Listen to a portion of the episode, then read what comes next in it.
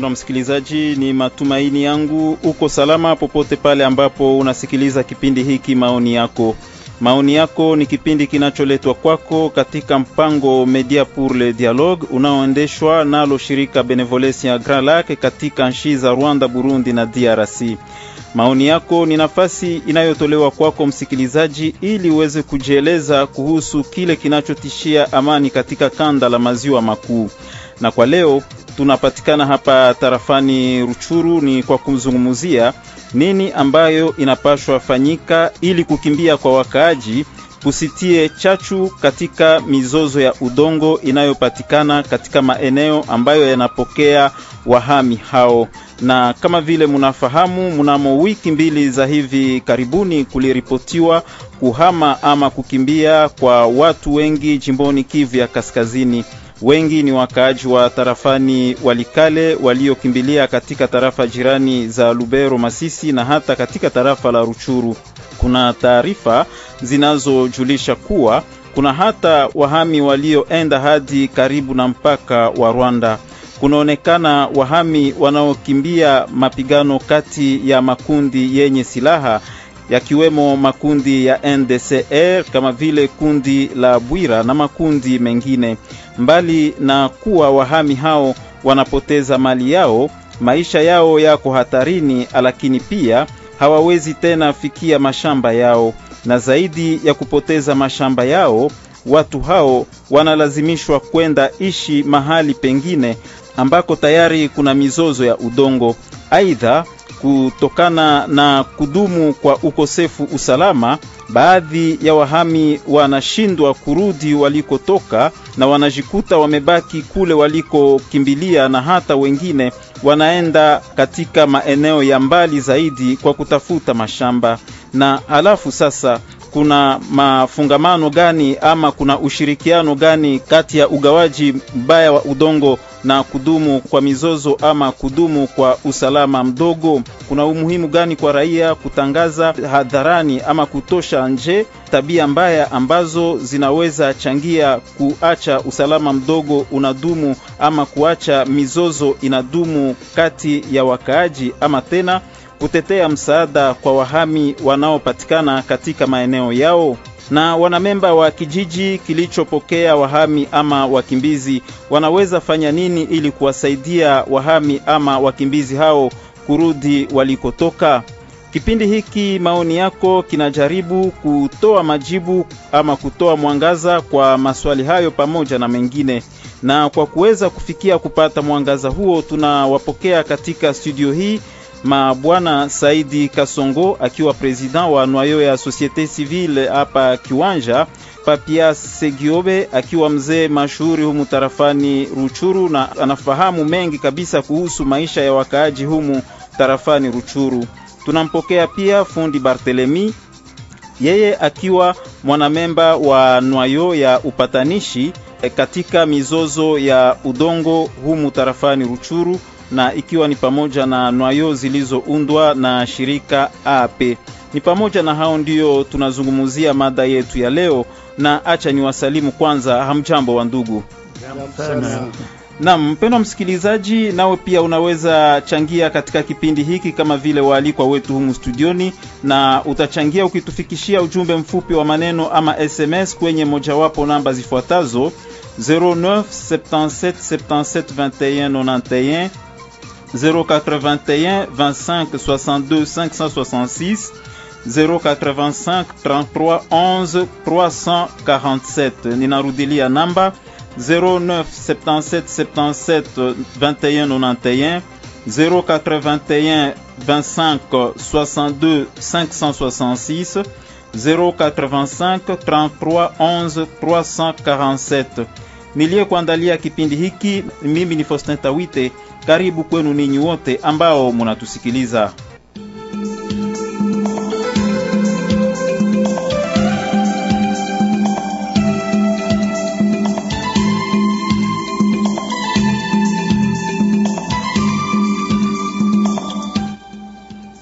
Nam, kwanza tulimtembelea mzee Modeste Kabori akiwa chef de groupement Bukoma umu tarafani Ruchuru, tulipenda tufahamu namna gani udongo unagawanywa, na hilo ndilo swali ambalo tulimuuliza yeye, akiwa kiongozi wa mamlaka ya asili ambaye anaongoza groupement Bukoma humu katika sheferia Bwisha, na alikuwa na haya ya kutuambia. Tukiona katika nchi zote kwenye kuwa chef kutimia sheria ni moya ya udongo na sheria ya udongo katika masheferi, tuseme katika sheferi yetu ya Bwisha ndani ya groupement ya Bukoma, udongo unapewa kufuatana na wasultani wa asili, na wale wasultani wa asili njo tunawaita wa chef terrier. Udongo inaanza kugabuliwa namna gani? A partir ya chef de localité.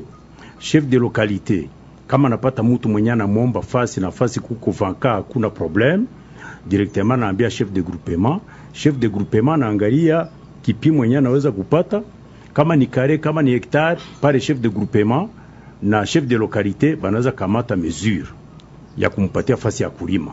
Na udongo huku kwetu kwa sheria hakuna fasi kwenye kuko autorisation ya kujisha udongo. Udongo kwa sheria sheferi u groupement inapatia mutu kwa kulima, me haimpatie kwa kujisha. Budongo inabakia intercoutumiere, ule mutu anaweza kulipa kitu yenye anapashwa kulipa, yenye anapashwa kulipa ni redevance coutumiere. Ile redevance coutumiere ndio yenye anapashwa kulipa, me kwa kanuni haba hakuna fasi kwenye kuko droit sheria ya kusema kuujisha budongo ya sheferi, kuujisha budongo ya groupement inakataziwa. Kife ni chef de localité, chef de groupement na chef de collectivité ndio biko na droit ya kupana budongo kwa zima udongo haiko kupana kubinafsi. Nini inafanyika kusudi mkaaji wa chini mwenye iko na pato ndogo kabisa naye apate udongo? Kitu ya kwanza yenye tunapiganisha kwa kupata udongo, tunapiganisha kwanza kusema ule mkaaji wa chini njo mwenye iko na priorite ya kupata udongo, kwa sababu ule mwenye kuwa na mapato kabambi iko na lazima plantation, iko na lazima 50 hectare, iko na lazima ya masa hectare. Mi nadhani ile ni kunivo ya province, siye kuniveau yetu localement tunajiukipe tu juste na ule mulimaji wa chini ule mdogo. Mwenye iko na lazima ya kare moya, mwenye iko na lazima ya hektari moya omwe, tukapanda yuru zaidi mpaka omwe ku 5 hektari na ku 5 hektari mwenye tuna tuko na lazima ya kupatia 5 hektari ni kama iko na association. Wakati ile kama iko na association, tunafanya naye contrat ya kama anatumikisha ile association kufatana na stati yake, kufuatana na reglement d'ordre interieur, kama naenda mbalimbali ya ile stati yake, sawa gisa alisinye contrat ku niveau ya groupement. Wakati ile tuko na droit ya kumuravira ile shamba, tunaipatia association ingine yenye kuwa active na maeneo yetu haya inakuwa na wakimbizi mingi mara nyingi na wageni mingi. E, kufatana na mila na desturi za humu Mubwisha kwa mfano, ama mila na desturi za humu Mukivu ya Kaskazini. E, wageni na wakimbizi wakati wanafika, ninyi wa chef coutumier mnafanya nini kusudi nao wapate sehemu ya udongo? Bo, kwa kanuni vrai, mkimbizi ni mkimbizi. Kwa mkimbizi kama anafika anafika sur demande, tunajua kama ni wakimbizi ngapi walifika wakati ile, kama viko mgrupema fulani, grupema yoyote tunayo hesabu yabo, tunaweza enda kuona mwami chef de collectivité, tunaangalia fasi gani ya kubaazima, kwa sababu nasikia kama ni mkimbizi, kesho anaweza kurudia. Na iko na droit ya kurudia kwenye alitoka. Security kisha kukua, tunaweza kubarazima kufatana na nombre yabo. Tunaona kama tere yenye kuvaka vaka yenye haina problem, tunaweza kubarazima ile tere kwa kusema bailime ndani, mesiku yenye banarudia na biko oblige kurudia mu madroit zabo, ile budongo inabakilia ku mukono ya groupement sawa gisi groupement ili barazima. Na ile njoo inafanyikaka? Na ile njoo inafanyikaka kama kwa wenyewe walifanya demand. Kwa kanuni, kama watu walifanya demand wakati ile tunabapatia fasi ya kulima.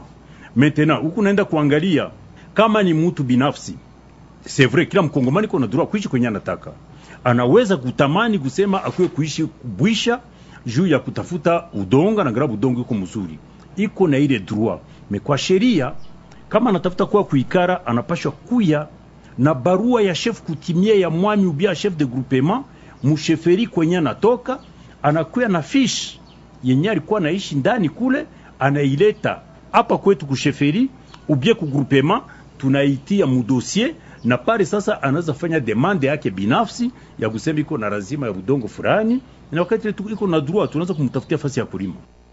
Ule alikuwa ni bwana chef de groupement wa Bukoma, bwana Modeste Kabori. Bwana Saidi Kasongo, kwa mtizamo wako ama kulingana na kile unachokifahamu, je, kuna mafungamano fulani? Je, kuna ushirikiano fulani kati ya politiki ya gestion ya udongo na mizozo humu mashariki mwa Jamhuri ya Kidemokrasia ya Kongo? Asante sana kwenye swali swali kama vile iko kuna mafungamano kwa kuwa ni kusema ya kwamba eh, kama vile umesikia eh, mtawala anatoka kuzungumza ya kwamba eh, udongo inakwaka ni wa usultani, maana kusema kama kuna ufungamano, kwa kuwa sisi kama vile shirika la raia tukikuwa wanadamu tunakuwa na, na, na kazi ya kuweza kupokea wale wa, wa wenyewe wanafika basi na kuweza ku, kuwaelekeza ku vitu kusudi mambo yakuwe mazuri. Kunaweza kuwa relation gani kati ya mizozo ya udongo na le fait que mugini inapokea bakimbizi kwa mfano? Bo, unajua kwanza kama eh, relation inapasa kuwa iko kwa kuwa wakati mtu anakwenda, wakati anafika, tunampokea yule mtu. Yule mtu ni lazima atatamani fasi ya kuishi, lazima apate kwanza fasi ya makao kwenye anaweza kuikaa, na kama anakosa makao, unaona kama directement mzozo unaweza ikazaliwa pale. Kuna wahami wengi ambao wanafika katika maeneo yetu ama katika maeneo mengine humu jimboni Kivu ya Kaskazini. Je, wahami hao wanatambuliwa? Je, wahami hao wanakuwa identifie kila mara wanapofika na kuidentifie mahali kwenye wanatoka na vile vile kuidentifie labda mali yenyewe waliacha nyuma yao? Ni kwanza kama hiyo kazi kwa kanuni, kwa kabisa, kwa ukweli haifanyikake, ila wakati wanapofika wanakuwa resanse tunajua idadi yao wamekuja, tumewapokea, ila kujua kama kule kwenye waliotoka walete vitu gani, ile vraiment ni kwanza ni vitu ambao havifanyikaki, na ndio maana kule nakutanaka mambo inakuwa haiko vizuri, wakati mtu anakimbia Papa Foste, mnikisha kukimbia hautanieleza tena kama niliacha vitu gani vitu gani. Kwanza ni kunipokea kwanza, baada ya mimi kusha kupokelewa nina najiinstale kwanza, afu baada ya hapo ndio unaweza kaniuliza kama kule kwako kwenyewe nilitoka niliacha kwa vitu gani. Niko nakuya nakimbia. Unajua mwenye kukimbia e, msheria ya, ya, ya Kiafrika ni kusema kwanje inaomba apokolewe. Unafikiri kuwa katika jamaa ama katika jamii zetu katika komunote zetu kuna tabia fulani fulani labda ambazo zenye zinahusiana na ugawaji udongo ambazo zenye zinaweza changia kuleta mizozo ama kuacha wakimbizi washindwe kuji insere mkominote yenye iliwapokea. Unasikia kwanja hapa, nimesikia intervention ya msultani pale wa Bukoma, ametueleza kama mtu harakati anapokimbia inaomba afanye demand.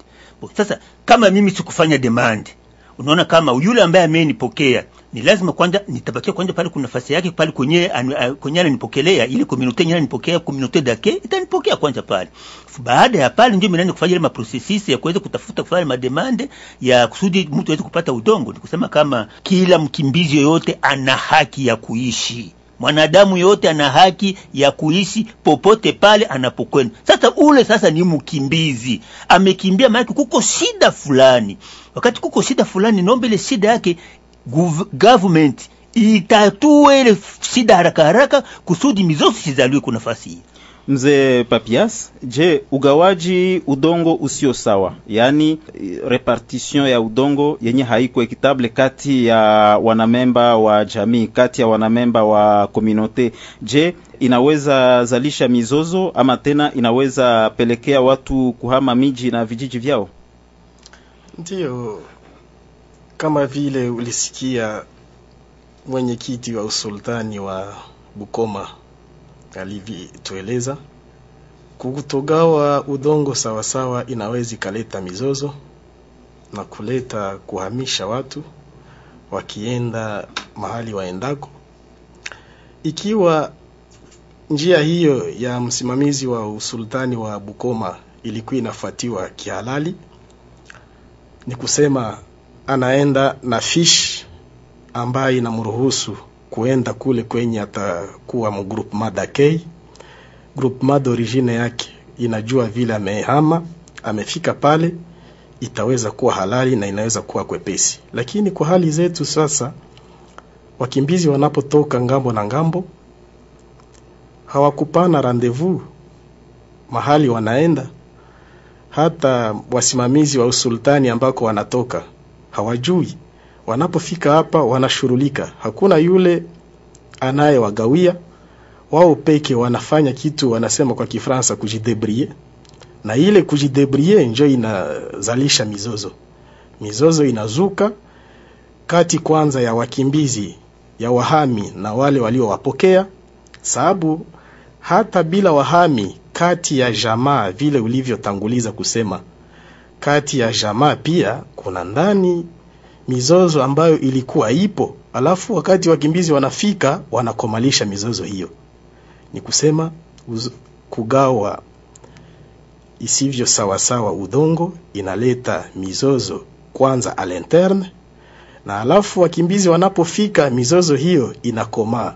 Ndio maana swali la udongo ni swali za kufuatilia na utulivu, ni swali la kuangalia na macho mawili pia na akili, sababu ni chanzo kabisa cha mizozo. Kumbuka kama udongo, hata Mungu wakati aliumba binadamu alitumia udongo. Ni kusema udongo ni kitu ya lazima. Wakati Mungu yeye peke anaangalia kama udongo inaomba atumie udongo kwa kutengeneza mtu, sherti mtu apende udongo, sababu udongo itamupa maisha, na hasa isipogawa sawasawa itaweza kuzaa mizozo na mizozo inaweza kuzaa kifo. Bwana Papias, ningali nawe e, je, e, maeneo yetu haya yanapokea wakimbizi wengi kutoka huku na kule. E, nini ambayo inaweza fanyika ili wakimbizi wale wanapofika e, wapate udongo kwa ajili labda ya kulima? Ndiyo, unakumbuka kama vile unavyojua tangu mwaka wa elfu mbili na kumi na sita teritwari yetu hii ilipokea wakimbizi kutoka Lubero. Haikutosha, kuna wakimbizi kutokana na vita za ukabila na vita za vikundi vinavyomiliki silaha, wanazidi kutoka Walikale, wanazidi kutoka msheferi ya Bwito, wanazidi kutoka Masisi, wamoja wanatoka Masisi hata kwenda kutafuta ndani ya province ingine, kwenda hata Ituri kwa kutafuta udongo. Wanapotoka wanaenda huku na huku, wanapofika huku wasipokuwa na vitambulisho, sababu ni wahami, ni wakimbizi, hawakupata muda wa kutoa wa kukamata vikaratasi vya kutambulisha kama wanatoka. Wanapofika kwa milie ya K, kwa nafasi ambayo inaowapokea hiyo inaleta mizozo. Alafu kwa kuitatua ingalifaa wasultani kama vile sultani wa Bukoma wa groupement Bukoma alisema ni wao wenye udongo. Kwa kutatua mizozo hiyo, wenye udongo huko walipotoka na huko wanapopokelewa, ingalipashwa waweze kuwasiliana. Sultani wa mahali wanapotoka apane ripoti kwa yule sultani ambaye amepokea wahami wa vile walivyoacha, wa vile walivyopokea. Kukuwe kitu ya kooperasion kati ya usultani wa uhamisho na usultani wa kupokea wakimbizi. Alafu sababu wasultani hawa hawa ndio wenye udongo, wajifunze ikiwa inawezekana wakimbizi hawa warudishwe kisha kuboreshwa kwa usalama warudishwe wakijua kama wanarudisha nafasi fulani iliyochungwa hata vita ilikuwa na huko walikopokelewa wanapopokelewa sultani au wa kwanza kuwagawia sawasawa sawa kulingana na sheria ambazo wanaweza kurizika na eneo zinazopatikana. Alafu wanapoexploite ile udongo wajue kama ikiwa itawezekana usalama uboreshwe sultani wa huko walipotoka aweze kuwa tayari kuwapokea. Naweza kukupa mfano. Wakimbizi kutoka Lubero kwa sasa uh, sheferi ya Batangi na sheferi ya Bamate, wale wanaobaki hapo Nyongera, kwa sasa ni chanzo cha mizozo, sababu wanalima shamba ambayo hawakupatiliwa kwa njia halali. Hii inaleta mizozo. Alafu kwa sasa hivi usalama umekwisha kurudi polepole pole, ndani ya eneo walipotoka ndani, ingalifaa sultani wa sheferi ya Batangi ambapo walitoka, sultani wa sheferi ya Bamate ambako walipotoka, azungumze pamoja na sheferi na msimamizi sultani wa sheferi ya Bwisha. Wao watatu wakiweza kuzungumza, kuongeza sultani wa Sheferi ya Bwito wajifunze pamoja, sababu ni wao wenye udongo. Kila mmoja wajifunze kama inawezekana kwa sasa arudishe ndani ya mahali alipotoka, na hivi udongo huo ambao wanarizika nao kwa sasa, ambao ni chanzo cha mizozo, alafu mizozo ipungu, ipunguke kufuatana na kooperasio ya wale wami waine wanaojifunza kama wanaweza kurudishwa huko walipotoka, kama kunazidi kuchungwa na huku walipofika waweze kulibere espace warudie ndani ya haki zao kikawaida. Lakini mzee Papias, eh, kwa nini labda wahami hawashughulikiwi mara nyingi kule ambako wamekimbilia, hususan kuhusu kupata udongo? Labda eh, wanaweza pata eh, vitu vingine vya lazima wakati wanafika, labda bash, labda chungu, labda blanketi, ingawaje sio wote wanapata, lakini udongo eh, hawapate kabisa. Kwa nini? Naona ndani ya uhamishaji huu wanapokimbia mahali walipotoka, kuna kitu inakuwa namna ya komplo ya watu wabaya, labda ndani ya politiki wala ndani ya sosiali yao. Wanapofika hawapati ile sempati mbio mbio ya kuweza kugawiwa udongo, sababu swali zinakuwa mingi, wanajiuliza maswali mingi mingi kule walipotoka.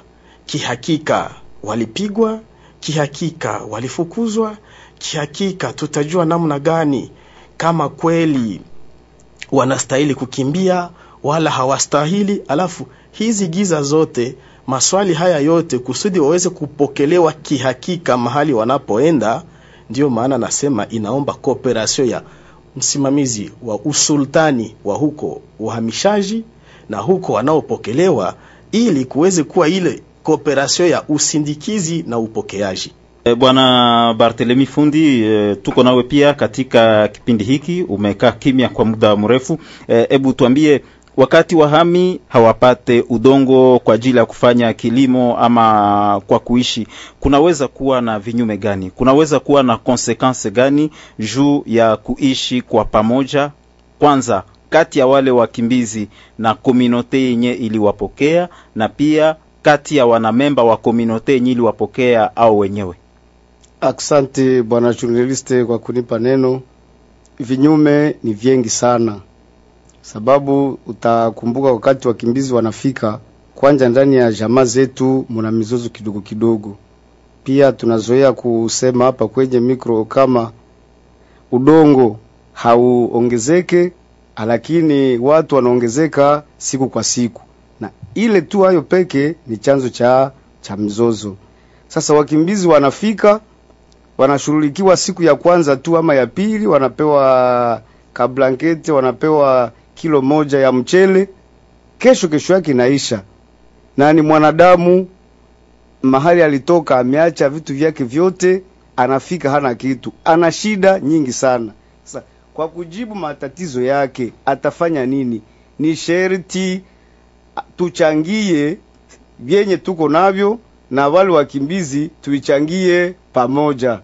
Itafika wakati yenye watajihusisha hata, na wizi ya chakula ya wakaaji, sababu haiwezekani alale njala ijapokuwa mihindi imekomala pembeni ya kambi. Hata mbali ya kambi ataenda kusudi aishi, hawezi tika kufe akiona wengine wanakula. E, je, kuweko wakimbizi katika eneo fulani kuna vinyume vibaya tu ama kuna pia mazuri ambayo wakimbizi wanaweza leta? Kwa mfano, kuna maeneo ambamo muna mashamba makubwa makubwa, muna ma grand concession, na wakati wa hami ama wakimbizi wanafika katika maeneo hayo, kominote yenye iliwapokea e, ile nyiko na ma grand concession ina beneficie na nini? Ndiyo, kuweko kwa wakimbizi si vibaya tu ambavyo vinaweza onekana, sababu wakati wakimbizi wanaingia mahali fulani, wanafika hata wanafika wakiwa na ujuzi fulani, na wakaaji wa ile eneo wanaweza kuprofite ule ujuzi. Sawa kisi tuliwaona wakimbizi muda uliopita, wakimbizi kutoka Rwanda walituletea vitu mbalimbali ambavyo tulikuwa hatuja hatujawahi kuona, na wakati mkimbizi anafika mahali ambu ah, mahali kunako mashamba kabambi kabambi makosesio, utakutana ni mkono ya kiufundi, c'est medevre. Sawa gisi ulipenda ulime kashamba kako, yeye ni mkimbizi, hana kitu, ni sherti atafute pesa kidogo ya kuweza kuulisha jamaa yake, na ile wakati utampa pesa kidogo na anakusaidia kufanya kazi fulani fulani. Ile ni utajiri ya mkimbizi, sababu tusione tu wakimbizi kama ni, ni, ni janga ambalo limeingia kwetu. Hapana, najua kwa maana tuna tuna hiyo jukumu ya kuwapokea tuwashindikize ili nao waweze siku moja kurudi kwao wakiwa na nguvu na wakiwa vrema na, na, na juhudi hamu ya kuweza tena kuendelea na maisha yao. Naam, mpendwa msikilizaji, kipindi kinaendelea, ni kipindi maoni yako. Acha ni kukumbushe tu kuwa mada ya kipindi chetu cha leo ni nini ambacho kinaweza fanyika ili kukimbia kwa wakaaji kusikue chachu ya mizozo ya udongo inayopatikana katika maeneo ambayo yanapokea wakimbizi hao.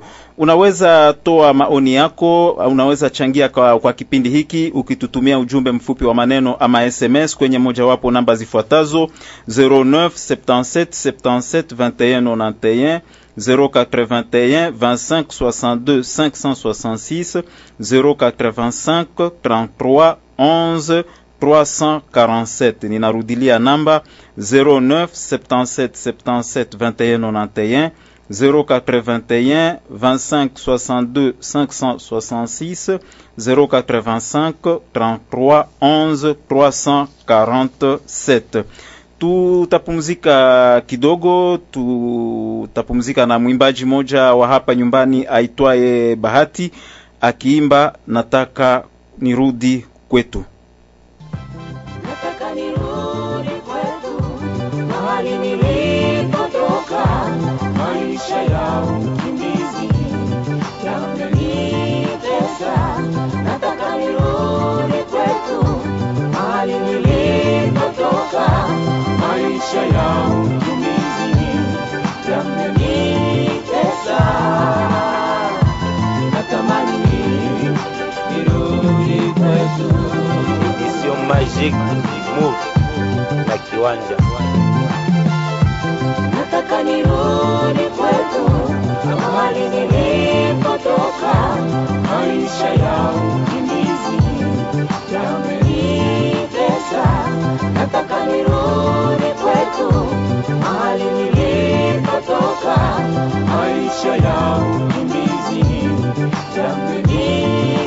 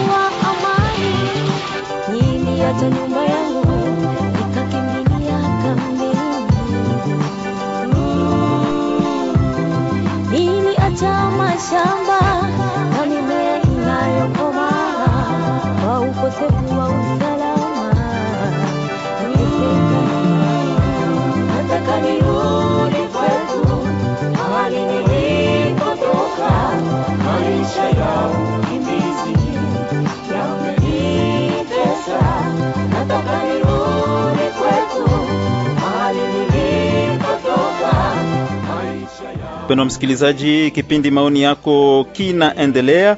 Nikukumbushe tu kuwa unaweza changia kwa kipindi hiki ukitutumia ujumbe mfupi wa maneno ama SMS kwenye mojawapo namba zifuatazo 09 77 77 21 91 081 25 62 566 085 33 11 347. Kipindi kinaendelea.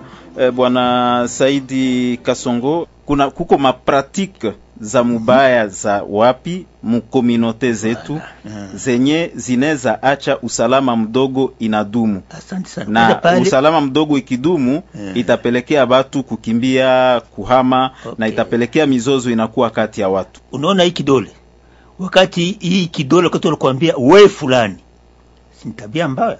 Wakati unaanza kuendekse mtu unamuita mtu mzina mubaya au unamwambia we hauko mkongomani sawa vile mimi.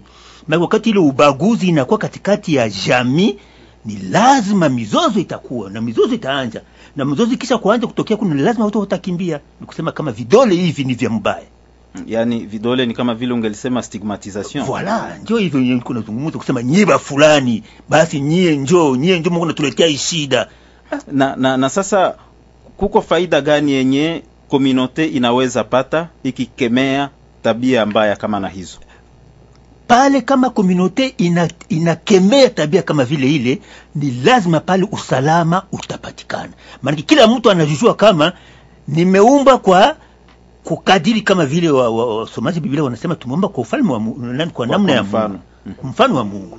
Na ndio vitu wasema kama sote hakuna mwenye kuna damu ya ru, ya noir sote tuko na damu ya mwikunda. Ni kusema kama ikiwa sisi yote tutaanza kukemea zile matabia mbovu za kukua na stigmize bengine, kukua na tia bengine mkubaita nyinyi ndio fulani na nyinyi hamstahili vitu namuna vile bakuya kuya ah, vraiment ile vitu kama tukabiacha vile, amani itakuwa na watu hawatazidi kukimbia. na unafikiri kuwa concretement nini njo yenye inaweza fanyika ili kufika kwa wahami ili kufika kwa wakimbizi katika eneo fulani kusikue chachu ya mizozo yenye iko. Mizozo iko deja me kufika kwa wakimbizi kusikie amplifie ile mizozo na ikuwe ya juu zaidi. Ni kusema kwamba ni nikarudia nitarudia ku e, mkubwa wa usultani wa, wa, wa nani wa, wa Bukoma alipozungumza alitueleza kwamba wakati po mtu anapofika inaomba watu wakuwe resanse bakisha kufanya recensement ile kama banawapewa nafasi za kuweza kutumika tumika, anatuambia kama umektari budogo budogo banaweza wakapewa. Sasa wakati wana, watu wanapewa vile ile maeneo vitu namuna vile, na sisi raia ambao tu- tunakutaniwa pale tunashirikiana pamoja kwa umoja, kama vile tunakwenda kusaidiana mzuri mashamba, ni kwanza usalama itakuwa kwa, kwa, kwa, kwa sisi wote. Mhm. Eh, Bwana Barthelemy Fundi, nini wanamemba wa jamii, nini wanamemba wa kominote ambayo imewapokea wakimbizi wanaweza fanya ili amani na usalama virudi katika maeneo ambako wakimbizi walitoka na kupelekea wale wakimbizi kurudia makwao? Asante kwa kwa ulizo, lakini si ulizo nyepesi, sababu usalama inatokana kwanza na mfumo ya serikali ya taifa. Wakati mfumo wa serikali iko vizuri, itashindikiza pia wakaaji waweze kuishi kwa umoja na salama, na wakati wakimbizi wa wako kati yetu, itatufanya tuweze kwanza kuwapokea, tujue kama ni ndugu zetu, na pia tunaweza omba serikali uh, par le plaidoyer tunaonesha wa serikali kama ah, watu nao wana haki ya kurudi ndani ya maeneo zao za zamani. Ni ile tu ambayo tunapaswa weza kufanya, tuwapokee kwanza, tuwakubali kama wandugu, na kisha tuombe serikali vraiment arudishe usalama mahali walitoka, warudie ndani ya shamba zao, ndani ya parcele zao, warudie ndani ya mali ambao walipoteza. Na hakuna bali, bali na kuwapokea, hakuna contribution yenye yengine yenye tunaweza fanya kusudi kwao kukue usalama na waweze kurudi.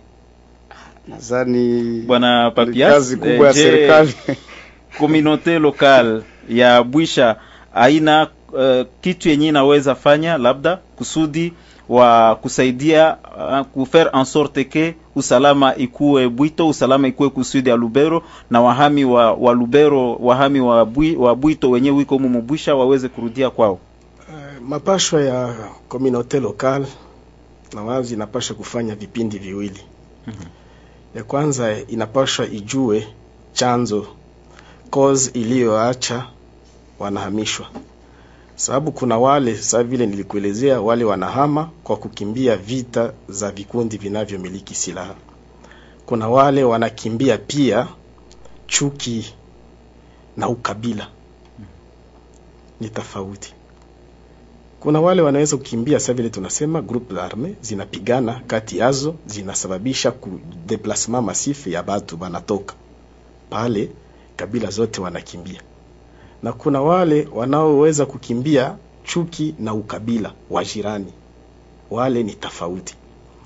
Alafu communauté locale ikiisha kujua kama kweli ni vikundi vinavyomiliki silaha wala kama ni ukabila, inapita kukipindi ya mafundisho ya sensibilisation, inasensibilize kupitia mwenendo yao huko huko ambako walipokea wakimbizi, inaenda inasensibilize, wanafanya komision, na ndiyo ombi kwa sasa tuko tunafanya kwenye serikali na vituo fulani fulani, tunaomba ndani ya sheferi ya Bwisha kutoke komision yenye iko mixte yenye iko intercommunautaire iende kule ku eneo za wale wahami kuwaelezea kama vile tunaishi hii komisio ambayo inakuya ikiwa intercommunautaire ni ile ile tunakuya kuwaomba ile tunaishi kwetu na nyie mkubali kujiishi huku kwenu.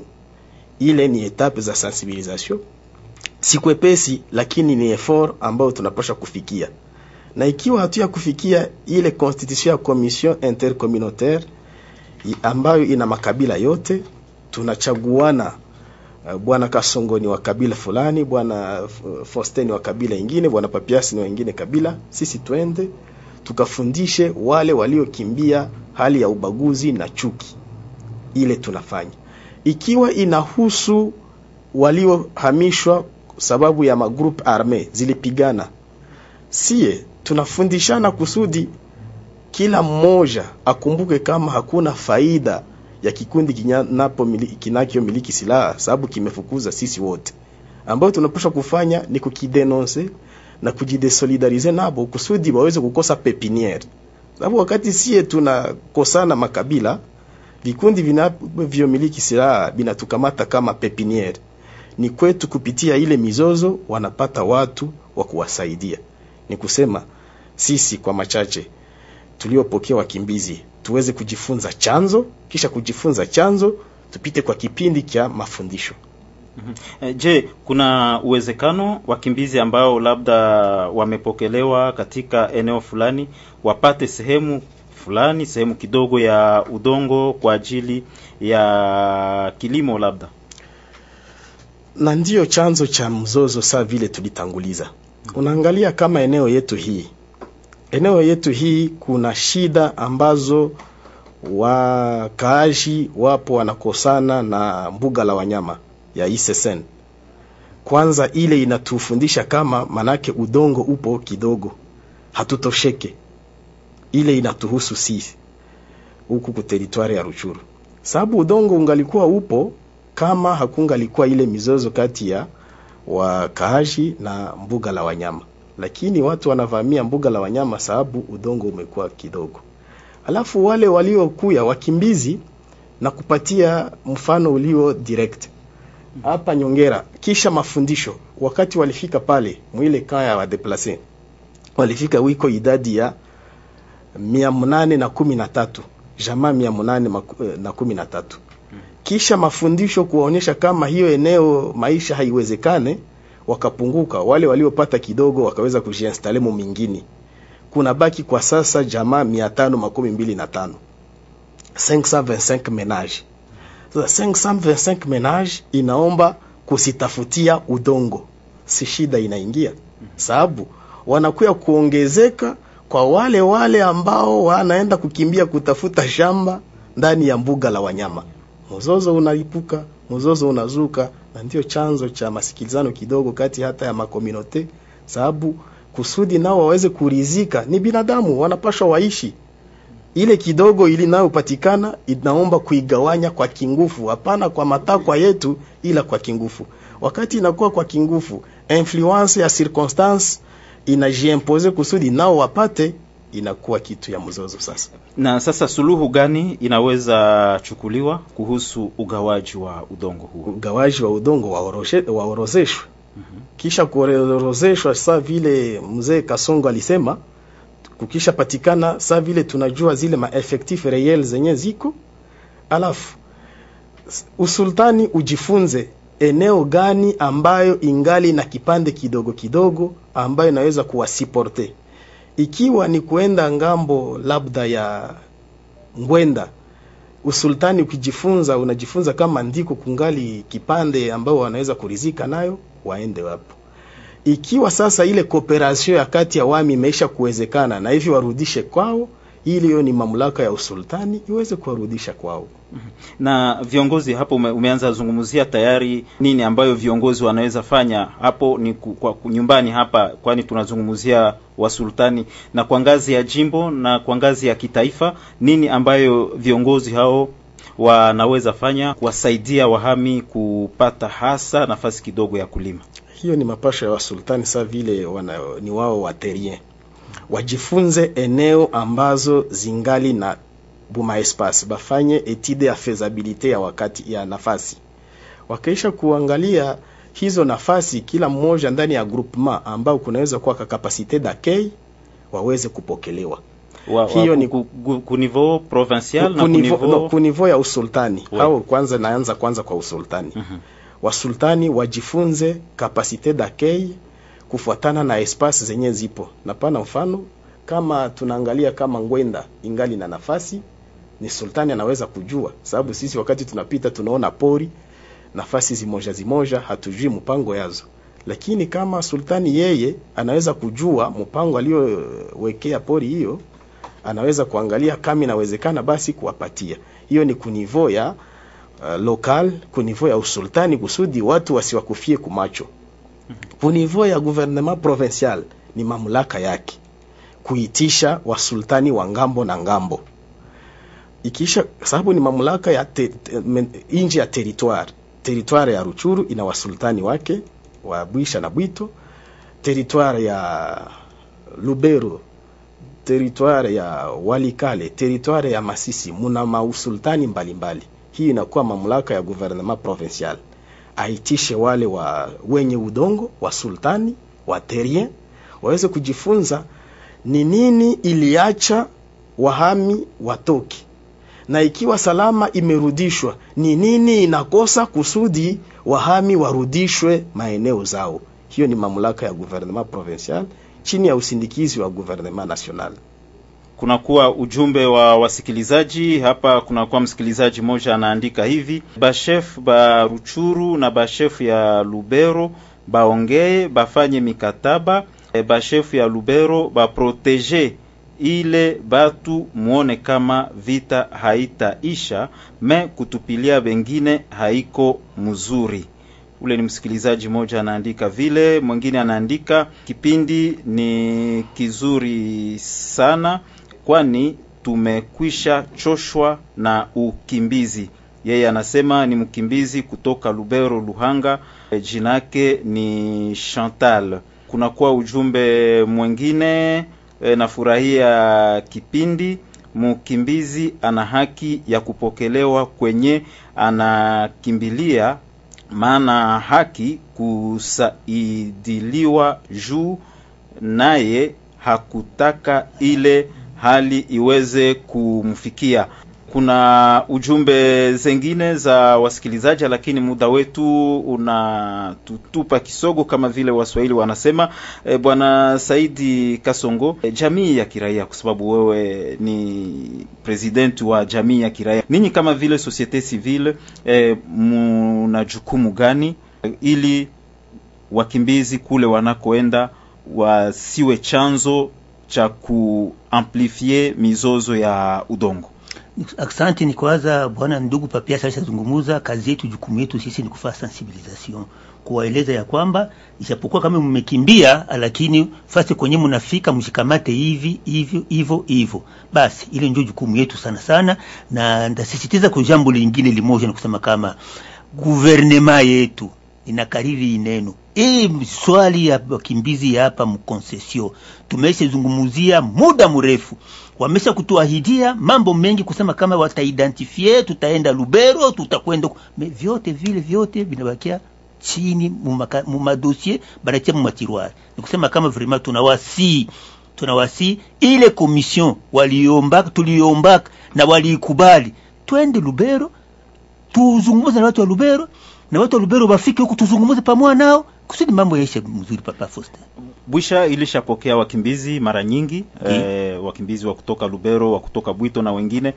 Experience gani yenye Bwisha inaweza patia maeneo yengine yenye njo sasa iko inapokea wakimbizi? ni kusema ya kwamba naona kama bwisha experience yenyewe uko nao. Unajua kama wengi bwisha imeshapokea wengi wakimbizi wengi ni kusema wanajua kuishi na watu wengine. Experience ya kuishi na wengine wanaifahamu. Na ndio kusema tutaikapitalize na kwenda kufasi nyingine nao wajue namna kuishi na wengine. Bwana Barthelemy Fundi, namna gani wahami ama namna gani wakimbizi wanaweza hakikisha kama eh, wakirudi kwao labda hawatapoteza mashamba yao eh, labda eh, hawatapoteza mali yao ubie mashamba yao haitakuwa spolier donc senye watarudia watakutana shamba zao gisi waliziachaka Aksanti. Njia difupi ambao wanaposha tumia wakati wamejikuta kama wako tayari kurudi nyumbani.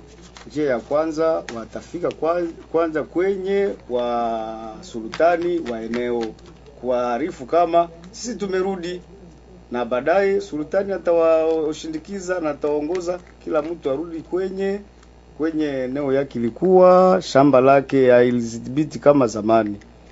Inaweza kuwa sababu mtu alienda siku nyingi, huko, mtu mwingine naye alikuwa na matatizo, alijisaidia na nyumba ya mkimbizi fulani, ya mtu mwenye alikimbia ama shamba fulani. Ni viongozi wa mgine, wazee wa mgine watasaidia kusudi aweze kulia ndani ya shamba yake. Kama apare wazee, kuna pia mashirika ambayo inahusika na utatuaji wa mizozo ya udongo kwa amani na salama, pia nayo inaweza kushindikiza mpaka huyu mwenye alikimbia amerudi kwao, arudi ndani ya haki zake ambazo aliacha wakati alikimbia.